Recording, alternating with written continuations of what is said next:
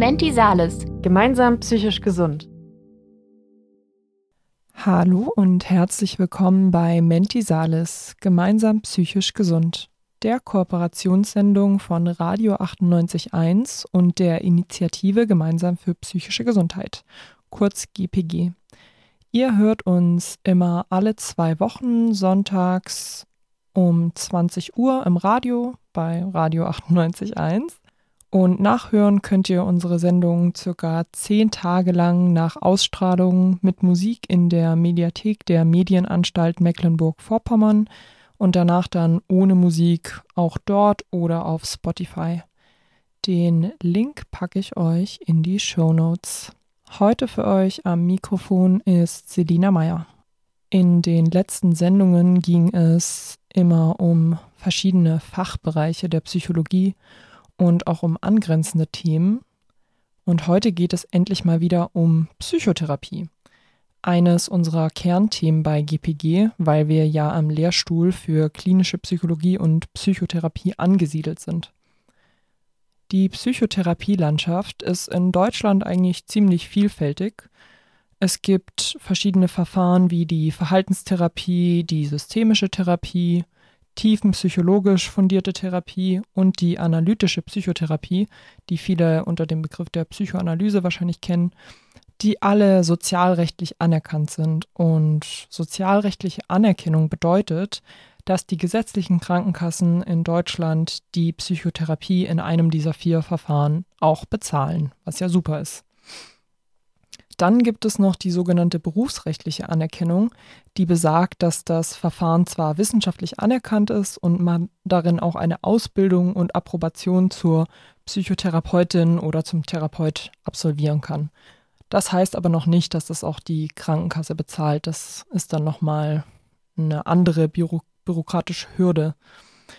Und zusätzlich zu den vier sozialrechtlich anerkannten Verfahren, die ich schon genannt habe, also Verhaltenstherapie, systemische Therapie, tiefenpsychologisch fundierte Therapie und die analytische Psychotherapie, gibt es noch ein fünftes Verfahren, das nur beruf, berufsrechtlich anerkannt ist, nämlich die Gesprächspsychotherapie.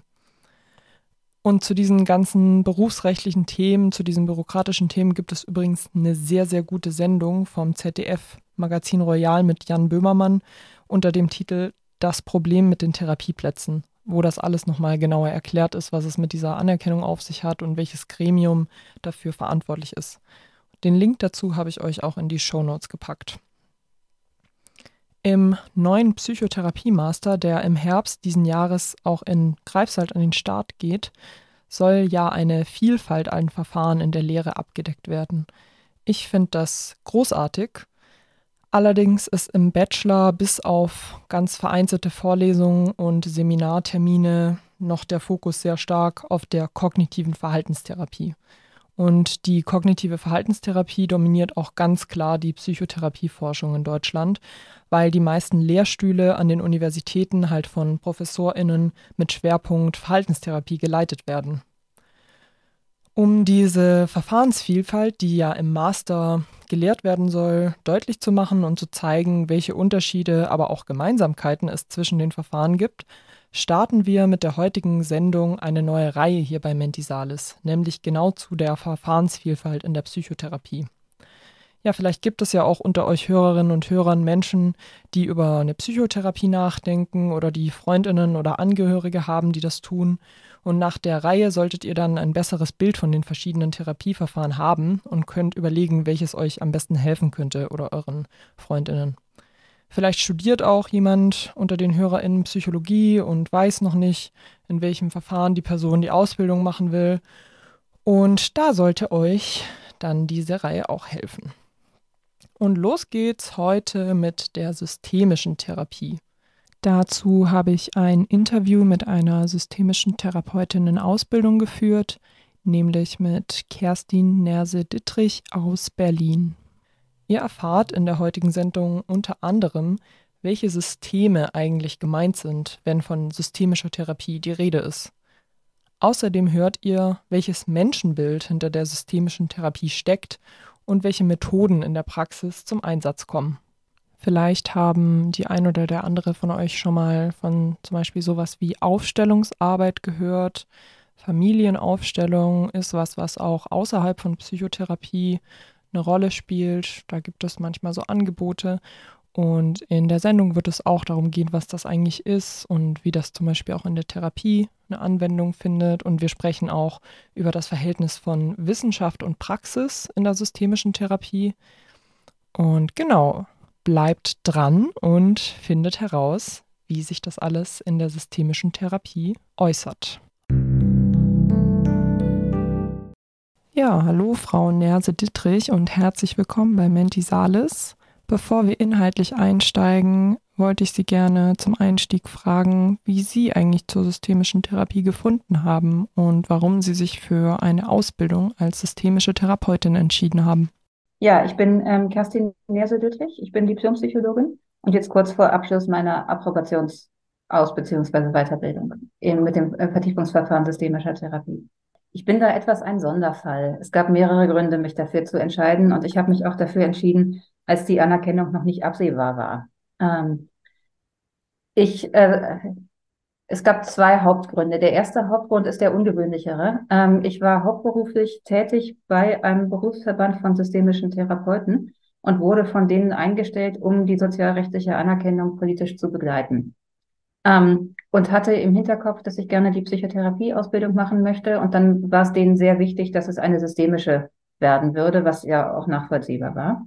Ähm, insofern hatte das praktische Gründe. Es waren aber nicht die einzigen. Ähm, die anderen Gründe waren, dass ich im Studium schon mal einen kurzen Kurs in systemischer Therapie hatte im Rahmen des, des Hauptstudiums und der war super. Die Dozentin war prima und der Kurs war das Praxisnächste, was wir gemacht hatten in der, äh, im, in der Uni. Das hat mir gefallen. Und was dann aber noch eine ganz große Rolle dazu spielte, äh, ähm, dass ich vorher auch schon beruflich im Politischen tätig war, ähm, in, in der, ähm, im Bereich der Psychotherapiepolitik und da relativ viel mit VerhaltenstherapeutInnen und ähm, PsychodynamikerInnen zu tun hatte. Mit SystemikerInnen natürlich noch sehr wenig, weil es die, ähm, weil es die noch kaum gab, zumindest nicht in der Psychotherapiewelt. Und als ich dann diesen neuen Job anfing, ähm, haben mich, hat mich die, der persönliche Umgang der SystemikerInnen untereinander so überzeugt. Ähm, der kam mir, der, der passte so gut zu mir. Der kam mir so menschlich und sympathisch und funktionierend und ähm, einfach irgendwie, das habe ich gemerkt, das, war, das waren meine Leute. Hm. Und dann habe ich beschlossen, dann werde ich eine von ihnen. Sie haben gerade gesagt, dass Ihnen der Umgang unter den Systemikern untereinander sehr zugesagt hat. Und da frage ich mich, wie sich der Umgang unter den Therapeutinnen auf den Umgang mit den Patientinnen auswirkt. Gibt es da Parallelen? Ja, klar. Mhm, das ist ja die gleiche Grundhaltung. Und in jedem Verfahren lernt man ja einfach Umgang mit, ähm, mit anderen Menschen, mit zwischenmenschlichen, mit Kommunikationssituationen, die man dann internalisiert. Ja, und da sucht man sich ja das auch, was, was zu ihnen passt. Aber die größte inhaltliche Gemeinsamkeit, die ich wahrgenommen habe und weiterhin wahrnehme und auch zu praktizieren hoffe, ähm, ist, dass es ein geringes Machtgefälle gibt ähm, zwischen Akti äh, zwischen Akteurinnen, also in dem Fall dann zwischen PatientInnen und TherapeutInnen. Ähm, und das war in dem Arbeitskontext eben ganz genauso. Es gab sehr flache Hierarchien, es gab eine recht offene Kommunikationskultur. Der systemische Leitsatz dahinter ist Respekt vor Personen, aber nicht, nicht vor Ideen. Damit ist gemeint, jeder darf jeden kritisieren. Ähm, und es gibt sozusagen keine oder eine möglichst geringe ähm, Autorität, die ja den wichtigeren, den mächtigeren, den erfahreneren Menschen entgegengebracht wird, sondern es, man bemüht sich um, Ausre um so viel Augenhöhe wie möglich. Und das Machtgefälle soll so gering wie möglich gehalten werden. Es funktioniert natürlich nicht hundertprozentig, ist ja auch nicht hundertprozentig sinnvoll, aber das Bemühen darum habe ich zwischen den Systemikern ganz stark wahrgenommen und das ähm, erlebe ich auch als einen sehr relevanten Punkt in der klinischen Arbeit. Sie haben eben gesagt, dass es sehr wichtig ist, dem oder der Patientin Respekt entgegenzubringen und dass es nicht so sehr um Meinungen oder Ideen geht. Können Sie noch mehr zu dem Menschenbild sagen, was sich hinter dem systemischen Paradigma verbirgt? Ja, da wird es allerdings ähm, bei 100 Systemikern 200 Antworten geben. Ja, also es ist ja noch ein recht junges Verfahren. Ähm, es gibt einen gemeinsamen Stamm der Ideen, aber äh, es gibt noch es hat sich noch nicht eindeutig herauskristallisiert, was entscheidend ist, um wirklich systemische Therapie auszumachen. Das ist anders als bei den anderen Verfahren. Es gab nicht einen Gründervater oder eine Gründermutter, sondern es gab mehrere Ideen, die in historisch ähnlichen Kontexten gewachsen sind und teilweise was miteinander zu tun haben und teilweise nicht. Und wen man sich jetzt rausguckt als den Systemiker, dem, dem man selber theoretisch am ehesten folgt, das ist eben auch sehr persönlichkeitsabhängig. Wir sagen, das, was ich gleich sage, ist das, was ich erlebe. Und wenn Sie da andere SystemikerInnen fragen, dann werden Sie aber vermutlich da andere Meinungen kriegen und die werden auch nicht falsch sein. Also der Hauptpunkt ist tatsächlich der Konstruktivismus, so erlebe ich den. Ähm, sozusagen, dass keine Wahrheiten erkannt werden, äh, sondern dass es ähm, Wirklichkeitskonstruktionen gibt. Wie die verlaufen, ist sehr biografie- und erfahrungs- und blickrichtungsabhängig. Ähm, und es geht nicht darum, ob die wahr oder falsch sind. Deswegen ist es auch nicht so wichtig, wer recht hat oder wer nicht recht hat, sondern es geht darum, sind die nützlich oder sind die nicht nützlich. Das heißt, es ist ein ähm, ja, sehr verhandelnder Blick auf, auf die Wirklichkeit, der immer mit Parallelen und Alternativen auf das, was möglich sein könnte, arbeitet. Das ist jetzt ziemlich abstrakt. Ähm, konkret heißt das, das zeigt es sich zum Beispiel am Umgang mit Diagnosen. Ja? Und an der Frage, ist ein Symptom, wer bestimmt, ob ein Symptom schädlich ist oder nicht ja, in der Therapie. Bestimme ich das als, als die, die Klinikerin mit Erfahrung, ähm, die im ECD-10 nachguckt und sagt, hier, ähm, dieses und jenes Verhalten ist krankhaft oder bestimmt das Patientin, Patient. Ja. Ein anderer wichtiger Punkt ähm, neben dem konstruktivistischen Menschenbild, was so in diese flachen Hierarchien, mit denen man, ähm, mit denen man umgeht, ähm, was, dazu, was dazu passt und dazugehört, ist, dass ähm, ich die systemische Therapie als politischer als andere Therapieverfahren erlebe. Politischer im Sinne von Kontext, Kontextfaktoren stärker einblenden. Ja. Es ist natürlich der Witz an Psychologie, dass es eine individuumszentrierte Wissenschaft ist. Ähm, und die klinische Psychologie hat sich ja in der Folge entwickelt und in der Medizin ist es ja im Wesentlichen auch nicht anders. Nichtsdestotrotz ist uns allen klar, dass Kontextfaktoren eine Rolle spielen. Und die systemische Therapie ist meiner Erfahrung etwas stärker darin, diese Kontextfaktoren einzublenden und für die Therapie zu nutzen. Also wir sagen, welchem sozialen Milieu gehört einer an? Was sind die familiären Hintergründe? Was sind die kulturellen, zeitlich, historischen, sonst wie Hintergründe der aktuellen Generation und der, der davor? Und ähm, was heißt das für den Handlungsspielraum, die eine Person tatsächlich gerade hat? Ich finde es sehr spannend, dass Sie all diese Kontextfaktoren als relevant nennen, weil das in den Seminaren, die wir bisher zur systemischen Therapie hatten, eher weniger Thema war. Da ging es vor allem um die Familie, wenn ich mich richtig erinnere. Deshalb würde ich gerne nochmal konkret nachfragen, welche Systeme sind denn eigentlich gemeint, wenn wir von systemischer Therapie sprechen? Da kann man das System äh, meinen, äh, was gerade relevant ist. Und welches System relevant ist, hängt einfach sehr von der konkreten Lage ab. Es gibt einen historischen Zweig der systemischen Therapie, der sich aus der Familientherapie entwickelt hat. Ähm, deswegen ist das häufig Schwerpunkt. Und natürlich ist jetzt, kommt darauf an, wo man arbeitet, aber es sind sehr viele klinische Kontexte denkbar, wo das System Familie vermutlich wirklich extrem wichtig ist, speziell wenn es um Kinder und Jugendliche geht. Ja. Nichtsdestotrotz kann es Lebenslagen geben, wo es um völlig andere Systeme gibt. Und da ist Familie oder Herkunftssystem äh, völlig egal, aber andere Systeme sind sehr wichtig. Und herauszufinden, welche sind die wichtigen, das ist Teil des Therapieprozesses. Aber das ist tatsächlich nicht festgelegt, weder theoretisch noch praktisch.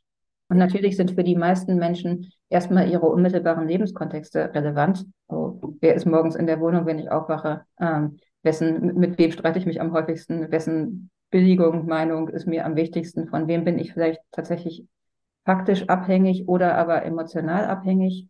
Ähm, aber auch wes wessen Meinungen haben mich eigentlich geprägt? Oder welchen Spielraum sehe ich als den Spielraum an, den man im Leben hat? Und das hat wiederum sehr viel zu tun mit ähm, Milieu, mit Lebenslage, mit Schicht, mit mh, mm, dem kulturellen Hintergrund, hinter dem, in dem man so aufgewachsen ist. Sie haben jetzt schon zwei wichtige, ich sag mal, Charakteristika der systemischen Therapie angesprochen. Einmal den Respekt als Ausdruck der therapeutischen Haltung und dann natürlich das System oder die Systeme. Was gibt es denn noch für wichtige allgemeine Merkmale, die die systemische Therapie kennzeichnen und auch die speziell Ihre systemische Praxis kennzeichnen? Also no, vielleicht noch mal ein Punkt zum, zum Allgemeinen. Ähm, natürlich ist die Setting-Frage relevant und systemische Therapie hat sich entwickelt im Mehrpersonen-Setting. Ähm, sprich, wenig Einzeltherapie, viel Therapie äh, mit dem System, was einladbar war in die aktuelle Therapiestunde oder Beratungsstunde oder was immer da der Kontext war. Ähm, das ändert sich gerade. Ähm, das hat überwiegend Nachteile, aber auch einige Vorteile. Ähm, die in Deutschland übliche ambulante Psychotherapie ist eben auf Einzeltherapie zugeschnitten und die stationäre ja in gewisser Weise auch. Da gibt es dann Therapiegruppen, aber in der Regel bringen die Patientinnen ihre Familien zumindest nicht regelmäßig mit oder ihre wichtigen Bezugssysteme. So. Sprich, da gibt es dadurch, dass systemische Therapie jetzt sehr viel stärker in der Psychotherapie vertreten ist und es auch künftig sein wird, ähm, legt das Setting, was es da gibt, ähm, die Einzeltherapie deutlich näher, als das eigentlich der Idee der systemischen Therapie entspricht. Ja. Dann kann man systemisch auch prima im Einzelsetting arbeiten. Das geht durchaus. Ähm, das mache ich auch im Moment fast ausschließlich. Nichtsdestotrotz geht was verloren ähm, und wird etwas nicht abgebildet, was eigentlich dem theoretischen Anspruch der systemischen Therapie entspricht, nämlich dass es um Interaktionen zwischen Menschen geht, ähm, die man sich vor Ort entfalten lässt. Ja, aber da ist natürlich das Setting, in dem man arbeitet, einfach nicht egal. Ja, ich zum Beispiel versuche so viel wie möglich ähm, Angehörige oder relevante Personen mit in die ambulante Einzeltherapie, die ich im Moment praktiziere, mit einzuladen. Ähm, und das funktioniert aber selten. Ja. Und das kann ich dann, weder kann ich das erzwingen, noch will ich das erzwingen. Aber das ist ein relevanter Faktor, wo sich, glaube ich, auch in den nächsten Jahren noch viel entwickeln wird. Weil das in der systemischen Szene durchaus kritisch diskutiert wird, ob das eigentlich so sein soll. Ja, das ist ein allgemeiner Faktor, der wichtig ist. Ähm, ein anderer allgemeiner Faktor, der aber auch in meiner persönlichen Arbeit total wichtig ist, ist die Ressourcenarbeit. Ähm, das ist Hauptansatzpunkt, Dreh- und Angelpunkt und der erste Schritt. Mhm. Ähm, das, das, machen natürlich andere Verfahren auch, ne? Das ist total klar. Ja, aber mh, mm, ich erlebe uns Systemiker noch, also bei uns ist es stärker verankert in der Theorie und wir trainieren das sehr gut. Ja, und ich erlebe das tatsächlich als sehr nützlich. Nicht immer und nicht in jedem Fall. Und Ressourcenarbeit löst jetzt auch nicht alles, aber das ist sozusagen mein erster Schritt in der Regel. Mm, und auch vor allem Ressourcen da finden, wo man sie nicht erwartet. Speziell da, wo Patientin Patient sie nicht erwartet äh, aber vielleicht auch, wo der übliche Blick auf ein Verhalten eher ein pathologisierendes ist und zu gucken, gibt es da vielleicht auch Stärken, die dadurch ausgedrückt werden. Das ist nicht immer der Fall, aber es ist in der Regel nützlich, sich das mal so anzugucken. Können Sie ein Beispiel nennen, wo der übliche therapeutische Blick eher pathologisierend wäre und der systemische Blick oder Ihr Blick eher ressourcenorientiert? Naja, das ist die typische Frage, was ist der Sinn hinter dem Symptom? Also wir gehen erstmal davon aus, dass ein Symptom Sinn ergibt in der Lebenswelt von Patientinnen und Patienten. Das Symptom wahrscheinlich auch Nebenwirkungen hat, also dass es auch einen Preis ähm, gibt, der damit bezahlt werden muss, aber dass das Symptom ein sinnvoller Lösungsversuch für eine komplizierte Situation ist, für irgendein Problem. Und das zu erkunden, ähm, muss man ganz simpel zu machen, was ist mit Drogen besser als ohne? Ja, und warum war das vielleicht gerade, also ohne jetzt hier Drogenkonsum schön reden zu wollen, ist klar, aber warum war das vielleicht gerade besser als die Alternative? Ja, oder hat sich zumindest besser dargestellt als die Alternative? Oder warum war soziale Isolation ähm, oder Rückzug, ähm, der in ein ganz einsames Leben geführt hat, vielleicht ein, ein sinnvoller Schritt, der erstmal eine Emanzipation von schwierigen Umständen und von Konflikten ähm, bedeutet hat, die der, für die Person nicht mehr bewältigbar waren. Ja. Oder warum ähm, ist, muss ich mal kurz gucken, wie ich das anonymisierend formuliere, ähm, ein, ähm, ein Patient, der sich total überschätzt und deswegen häufig äh, sich in, auf Situationen einlässt, wo eigentlich völlig klar ist, dass die nicht gut ausgehen werden ähm, und wo dann sich herauskristallisiert hat, dass dieses Muster zu diesen Situationen trotzdem Ja zu sagen, obwohl sehr klar ist, das wird wahrscheinlich schief gehen. Ähm, warum war dieses Moment, sich zu und sich selber zu überschätzen, biografisch aber total wichtig? Wo hat er das gelernt? Warum war das mal ein sehr, sehr sinnvoller Lösungsversuch ähm, aus einer Situation, wo ihm sonst niemand was zugetraut hat? Ja, der ihm dann wiederum ermöglicht hat, mit Energie aus der damaligen schwierigen Situation herauszugehen. Und das Muster hat sich dann eben verfestigt. Und das hat jetzt Nachteile, aber es hatte auch mal große Vorteile. Das. Mhm. Das ist ein Beispiel. Es gibt noch diverse andere Ansätze für Ressourcenarbeit. Zum Beispiel auch Wert darauf legen, welches schwierige Verhalten wird denn nicht gezeigt. Was aber möglicherweise gezeigt, bei anderen Personen in der Situation gezeigt werden könnte. Und es ist auch einfach eine Trainingssache, dass man lernt, Ressourcen zu erkennen. Die werden dann nicht immer von der Patientin, dem Patienten sofort auch als solche erkannt. Und die Reaktion ist darauf nicht in der Regel, ja, stimmt, hm, voll die Ressource, was ist ja beeindruckend, was ich da doch alles kann. Aber es hilft häufig, ähm, diese Sichtweise mal entgegenzuhalten. Ja. Zum Beispiel, hey, wie schaffen Sie es eigentlich? Ähm, wie haben Sie es eigentlich geschafft, heute pünktlich zu sein? Ja, voll gut. Hm, erzählen Sie mal, was hat denn heute geklappt? Geht das dann auch schon so ein bisschen in die Richtung von paradoxen Interventionen? Also, dass Patientinnen und Patienten absichtlich vor den Kopf gestoßen werden von Aussagen des Therapeuten? Und wie spielt da Humor eine Rolle? Ich weiß, dass das ein wichtiger Punkt in der theoretischen Literatur zu systemischen ist, aber ich kann dazu nichts sagen. Das ist nicht mein Stil. Ja. Ähm, das ist aber tatsächlich was ganz anderes als Ressourcenarbeit. Das mag manchmal ähnlich aussehen, ähm, aber tatsächlich Ressourcenarbeit ist ehrlich gemeint. Man muss lernen, ähm, das, was man als Ressource da benennt, tatsächlich auch als Ressource zu sehen, sonst, sonst wird das gemerkt. Ja. Also es geht eher darum, sich reinzuversetzen, was könnte denn selbst wenn es nur ein ganz winziger Schritt ist, trotzdem ein Schritt in die richtige Richtung sein ähm, und das entsprechend positiv wahrzunehmen und zu spiegeln, als darum zu sagen, ich nenne mal was positiv, was vielleicht gar, gar nicht so positiv ist. Also es geht eher darum, den eigenen Maßstab zu verändern oder den Maßstab von Patient und Patient und mit der Lupe danach zu suchen, wo ging es denn ein bisschen bergauf.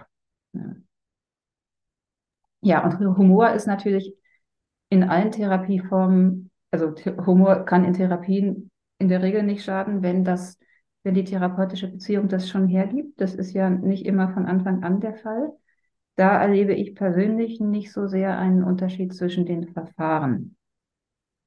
Das kann aber auch einfach der Ausschnitt der persönlichen Erfahrung sein, den ich eben gemacht habe. Ja. Ich kenne sehr humorvolle VerhaltenstherapeutInnen ja. und ich kenne auch SystemikerInnen, die jetzt eher ernst an die Sache rangehen. Ihr hört Mentisalis, gemeinsam psychisch gesund.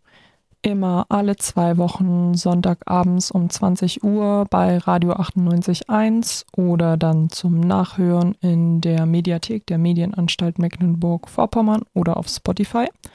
Heute mit einem Interview zur systemischen Therapie mit Kerstin Nerse-Dittrich, eine systemische Therapeutin in Ausbildung aus Berlin. Gleich geht's weiter mit verschiedenen Methoden, die in der systemischen Therapie angewendet werden, aber auch mit dem Verhältnis von Wissenschaft und Praxis in der systemischen Therapie. Frau Nerse-Dittrich, was gibt es denn neben der Ressourcenarbeit noch für weitere Methoden, die in der systemischen Therapie angewendet werden oder die Sie in Ihrer Praxis anwenden? Also in der systemischen Therapie gibt es haufenweise Methoden, die angewendet werden, ähm, die häufig auch Entsprechungen in den anderen Therapieverfahren haben, aber vielleicht bei uns dann etwas systemischer sind und in den anderen Richtungen vielleicht etwas psychodynamischer oder sowas. Hm? Zum Beispiel Teilearbeit. Oh, das macht, glaube ich, jedes Verfahren. Und wir machen das dann vermutlich etwas konstruktivistischer, als das möglicherweise andere Verfahren machen. Und damit arbeite ich auch viel. Was ich auch relativ viel zu machen versuche oder als nützlich erlebe, ist Körperarbeit oder ähm, allgemein so erlebnisorientierte Ansätze. Sprich, nicht nur sitzen und reden, sondern auch mal was anderes machen. Das machen aber, glaube ich, andere Verfahren auch. Und da weiß ich auch ehrlich gesagt nicht, ob das typisch systemisch ist oder ob das einfach mit der Ausrichtung des Instituts zu tun hatte, an dem ich gelernt habe, oh, die einen Schwerpunkt in der Richtung hatten. Es hat aber vermutlich mit insofern was mit systemischer Therapie zu tun, weil man, wenn man sich mit Systemik beschäftigt, ja nicht um das Thema Aufstellungsarbeit herumkommt. Das war historisch bedeutsam. Es ist auch weiterhin ein sehr verwurzelter Zweig in der systemischen Therapie mit Chancen und Risiken. Und das heißt natürlich auch, man stellt sich auf, man, man steht auf, man stellt sich hin, man macht was im Raum, was übers Reden hinausgeht und dessen Wirksamkeit auch übers rationale Verstehen hinausgeht. Wobei das ja auch der Witz an Psychotherapie ist, dass man nicht nur rational versteht, sondern auch emotional.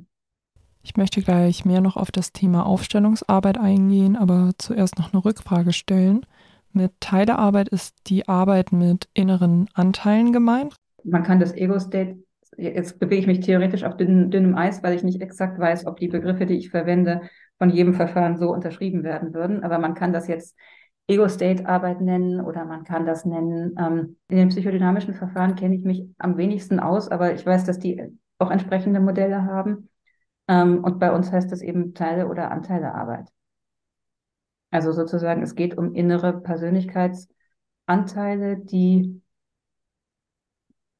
die ihre eigene Geschichte, Herkunft, Logik, ihre eigenen Ziele und ihre eigenen typischen Verhaltensweisen haben und die man, die mehr oder weniger bewusst stattfinden können und die man aber bewusst machen kann durch therapeutischen Prozess. Und das hilft in der Regel ähm, mit ihnen in einen, mit diesen Teilen und dem, was sie so machen, in einen konstruktiveren Austausch zu treten. Und dann geht man mit denen eben tatsächlich relativ ähnlich um wie mit einem echten Familien- oder sonstigen Kontextsystem, was man in einem Mehrpersonen-Setting mit eingeladen hat in die Therapie. Alle sollen gehört werden und man muss am Ende eine Lösung finden, die für alle einigermaßen tragbar ist. Und das gilt für Familienmitglieder wie für Anteile. Okay, dann jetzt nochmal zurück zur Aufstellungsarbeit. Bei der Aufstellung geht es, so wie ich das verstanden habe, darum, dass der die Patientin ein persönliches Problem eben aufstellt, wie man das nennt, und dadurch davon zurücktreten kann und so einen objektiveren Blick darauf bekommt. Habe ich das so richtig verstanden? Bei Aufstellungsarbeit gibt es sehr viele theoretische wie praktische Ansätze äh, und die haben unterschiedliche Wirkungen und unterschiedliche Ziele. Und auch hier bewege ich mich theoretisch auf etwas dünnem Eis. Wenn das jetzt, wenn diesen Podcast jetzt ganz viele Systemikerinnen hören, dann werden die möglicherweise die Hälfte von dem, was ich sage, falsch finden und oder andere Meinungen dazu haben. Da müssen wir jetzt einfach durch. Ich sage mal, was ich verstanden habe und was ich davon tatsächlich benutze. Ähm, ich benutze davon leider viel zu wenig, weil Anteil, äh, weil Aufstellungsarbeit leichter geht, wenn man mit mehreren Personen arbeitet. Ähm, wenn mehr Personen da sind, kann man das besser machen. Mm, und im Moment habe ich, arbeite ich eben in einem einzeltherapeutischen Setting. Da kann man das durch stellvertretende Aufstellungen machen mit Symbolen und Gegenständen. Das geht auch. Ähm, aber man kann es eben nicht mit anderen Personen machen. Das wäre in der systemischen Gruppentherapie sicherlich ganz, ganz anders. Aber die ähm, Aufstellungsarbeit, wie ich sie praktiziere, Klammer auf, es gibt noch einen historischen Kontext, äh, in dem gerade Familienaufstellungen noch mit ganz anderen Zielen praktiziert wurden. Das ist, hat sehr kritische Seiten, hat aber auch, kann auch sehr viel bewirken, Klammer zu. Aber äh, meiner Meinung nach ähm, bewirkt Aufstellungsarbeit, ich glaube, vor allem zweierlei. Einerseits ähm, bringt es ist es eine symbolische Arbeit. Und symbolisch heißt in dem Zusammenhang, ähm, es werden Dinge greifbar und fassbar und anschaubar, die nicht gut in Worte zu fassen waren vorher, sondern die, für die aber ein ganz starkes Gefühl da ist. Und weil Menschen nun mal symbolisch funktionieren und Sprache was ist, was in der Entwicklung relativ spät auftritt, ist das Symbolische häufig intuitiver, wenn das Symbol gut passt. Und das macht man in der Aufstellungsarbeit so, dass es gut passt, weil die Person es selber so hinstellt, wie es das relevante Gefühl ausdrückt. Ähm, sprich, dann kommt auf einmal was in den Therapieraum, was vorher verbal nicht zu erfassen war. Das ist nützlich. Ähm, weil dar daran häufig sehr viel sichtbar wird und es auch recht eindrucksvoll ist für die Patientinnen. Ähm, dann bringt es tatsächlich, kommt, kommt man dadurch mehr ins Erleben und weniger ins erzählen und analysieren. Und beides kann ja nützlich sein. Ne? Erleben kann sehr nützlich sein in der Therapie und rational drauf gucken kann sehr nützlich sein. Es ist aber gut, wenn man entscheidet, wann ist gerade was nützlich. Und es gibt gar nicht so wenig Fälle, da ist ähm, Patientin, Patient ähm, sehr im Großhören, sehr im Denken, sehr im Analysieren und weniger im Erleben. Und da wäre es aber nützlich, mehr ins Erleben zu gehen. Da hilft so eine Aufstellung häufig sehr. Ähm, sprich, man ist dann deutlich dichter an Gefühlen dran und kann mit denen sinnvoll weiterarbeiten. Und das andere ist, äh, das war das, was Sie gerade schon angesprochen hatten, dass tatsächlich ähm, auch eine Distanzierung und ein von draußen, von außen drauf gucken erfolgen kann. Das ist, muss dann nicht unbedingt kognitiv sein, oh, aber man, man tritt einen Schritt zurück, sieht sich die Situation aus einer abstrakteren Position an. Das hängt dann wiederum sehr davon ab, wie man die Aufstellung macht. Aber das ist ja, also eine Unterform ist ja auch sowas, was die meisten aus dem Studium kennen, Familie in Tieren oder sowas, ja, wo man durch Nähe und Distanz und Größenunterschiede und Blickrichtungen bestimmte Sachen intuitiv aufstellt ähm, und dann einen Schritt zurückgehen kann und auch gucken kann und dadurch Dinge deutlicher werden, als sie es vorher waren und man aber auch andererseits einen Schritt zurücktritt und deswegen die Gesamtlage besser erkennen kann, was man, wenn man direkt drin steht, häufig schlechter kann. Dadurch, dass die Aufstellungsarbeit und auch die Teilearbeit und wahrscheinlich auch noch andere Methoden in der systemischen Therapie diesen ja eher symbolischen Charakter haben, kann ich mir vorstellen, dass es auch gar nicht so einfach ist, sie zum Beispiel wissenschaftlich zu erfassen oder zu operationalisieren. Das heißt, Wege zu finden, wie man diese eher symbolischen Konstrukte erfassen, messbar machen kann.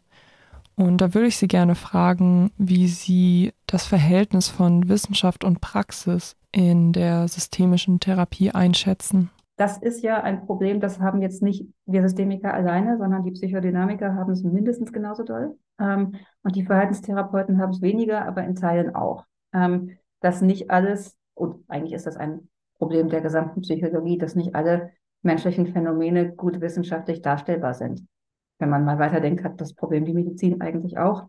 Aber es gibt ja den Anspruch, auch nachvollziehbar eine Naturwissenschaft sein zu wollen und deswegen die Dinge so abbildbar wie möglich zu machen. Das hat den Preis, dass die nicht gut abbildbaren Sachen ähm, häufig weniger Thema sind.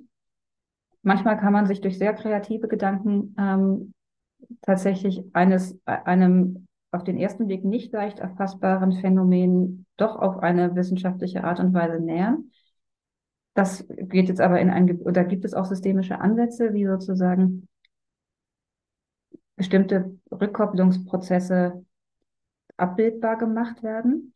Da weiß ich aber tatsächlich nicht allzu viel mehr drüber. Ähm, Wissenschaft war bislang einfach nur nicht so sehr mein Thema, sondern eher die, der politische Zweck der Wissenschaftlichkeit.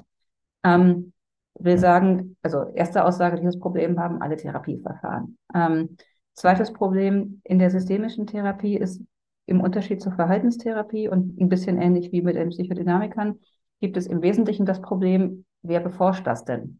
Ja. Und das hängt wiederum an Ressourcen und das sind in der Regel im Wesentlichen Uni-Lehrstühle, äh, weil die Forschungsmöglichkeiten haben. Und wo so jemand nicht ist, kann auch nicht beforscht werden. Ja. Ähm, sprich, es wird einfach auch in Deutschland relativ wenig systemische klinische Psychotherapieforschung gemacht. Es wird mehr. Wir haben Nachwuchs. Ähm, aber es wird auf relativ niedrigem Niveau mehr und es ist auch, ähm, ja, es, es, es, wächst langsam.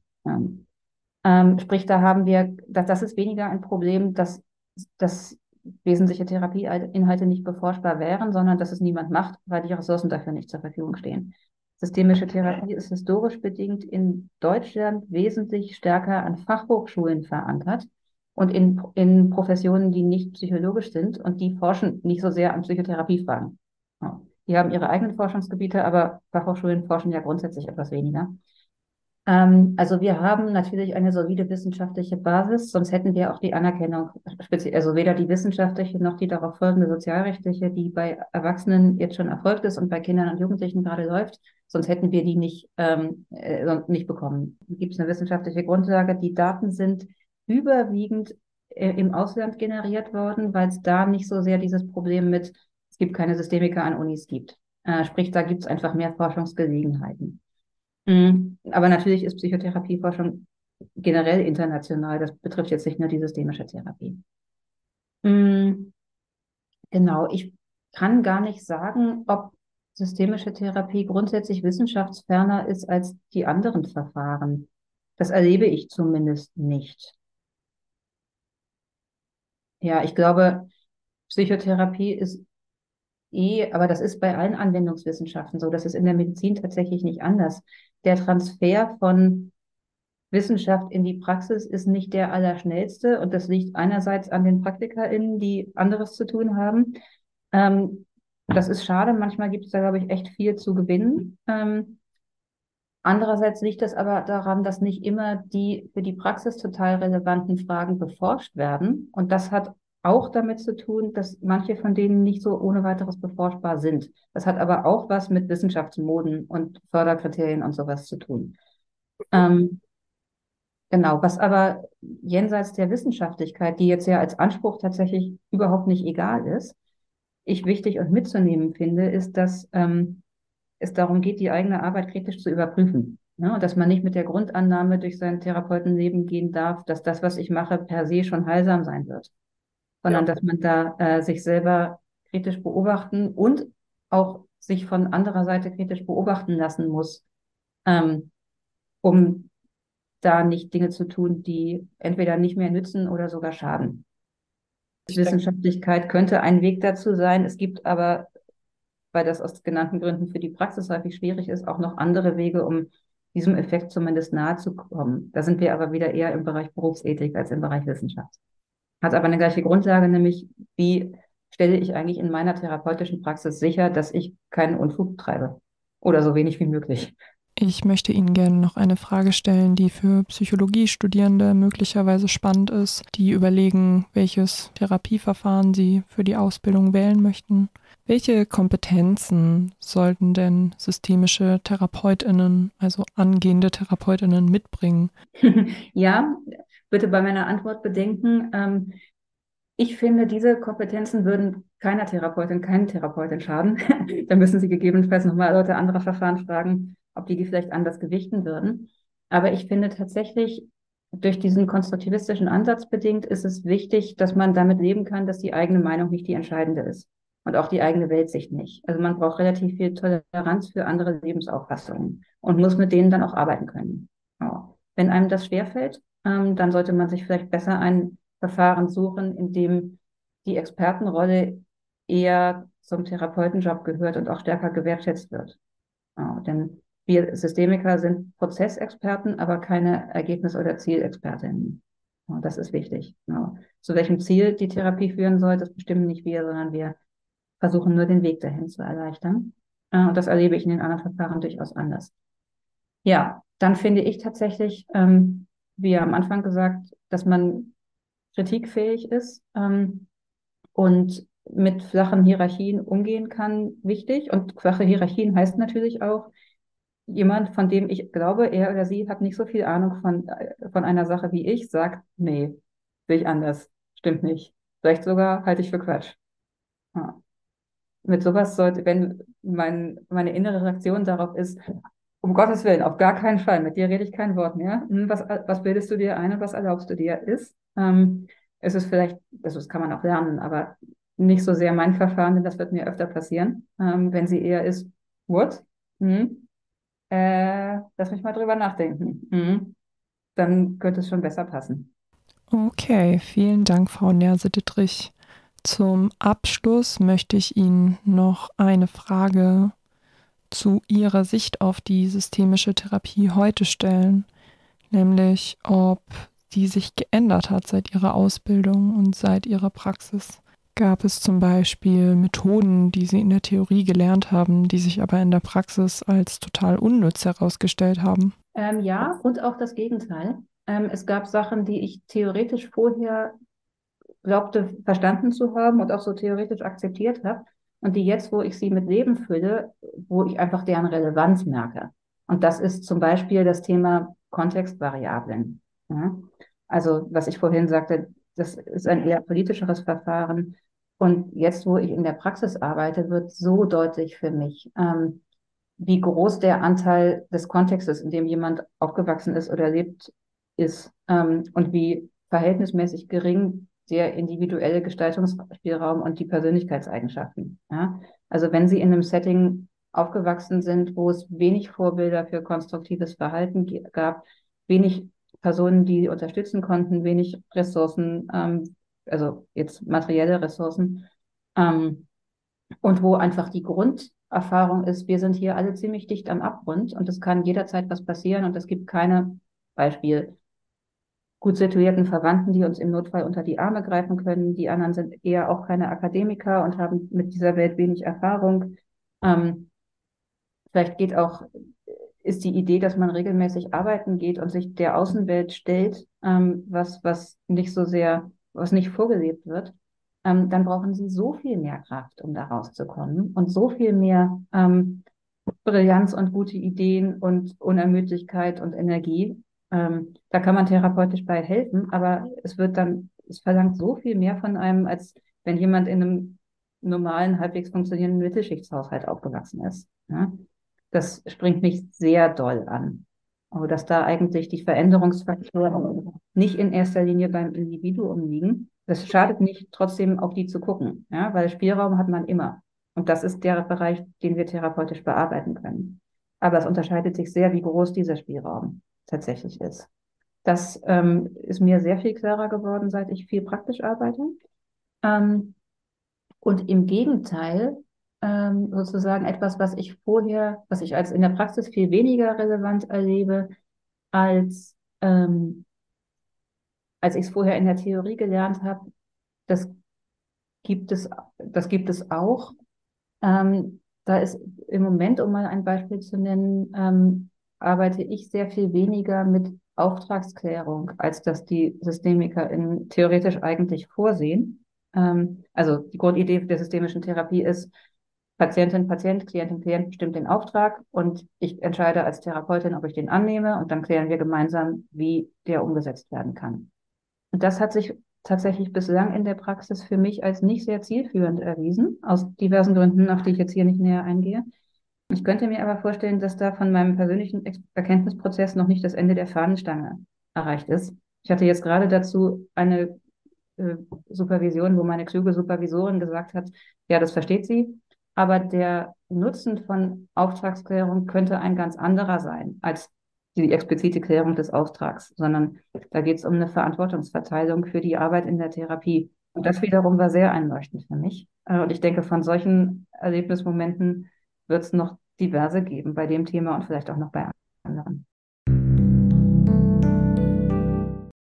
Das war Menti Salis, gemeinsam psychisch gesund, mit unserer ersten Sendung der Reihe Verfahrensvielfalt in der Psychotherapie zum Thema systemischer Therapie. Ich fand das Interview mit Frau Nerse-Dittrich sehr spannend, weil mir persönlich in unserer Psychologie-Ausbildung immer dieser Kontextfaktor bzw. die vielen Kontextfaktoren fehlen und es meiner Meinung nach zu oft zu sehr nur um das Individuum geht.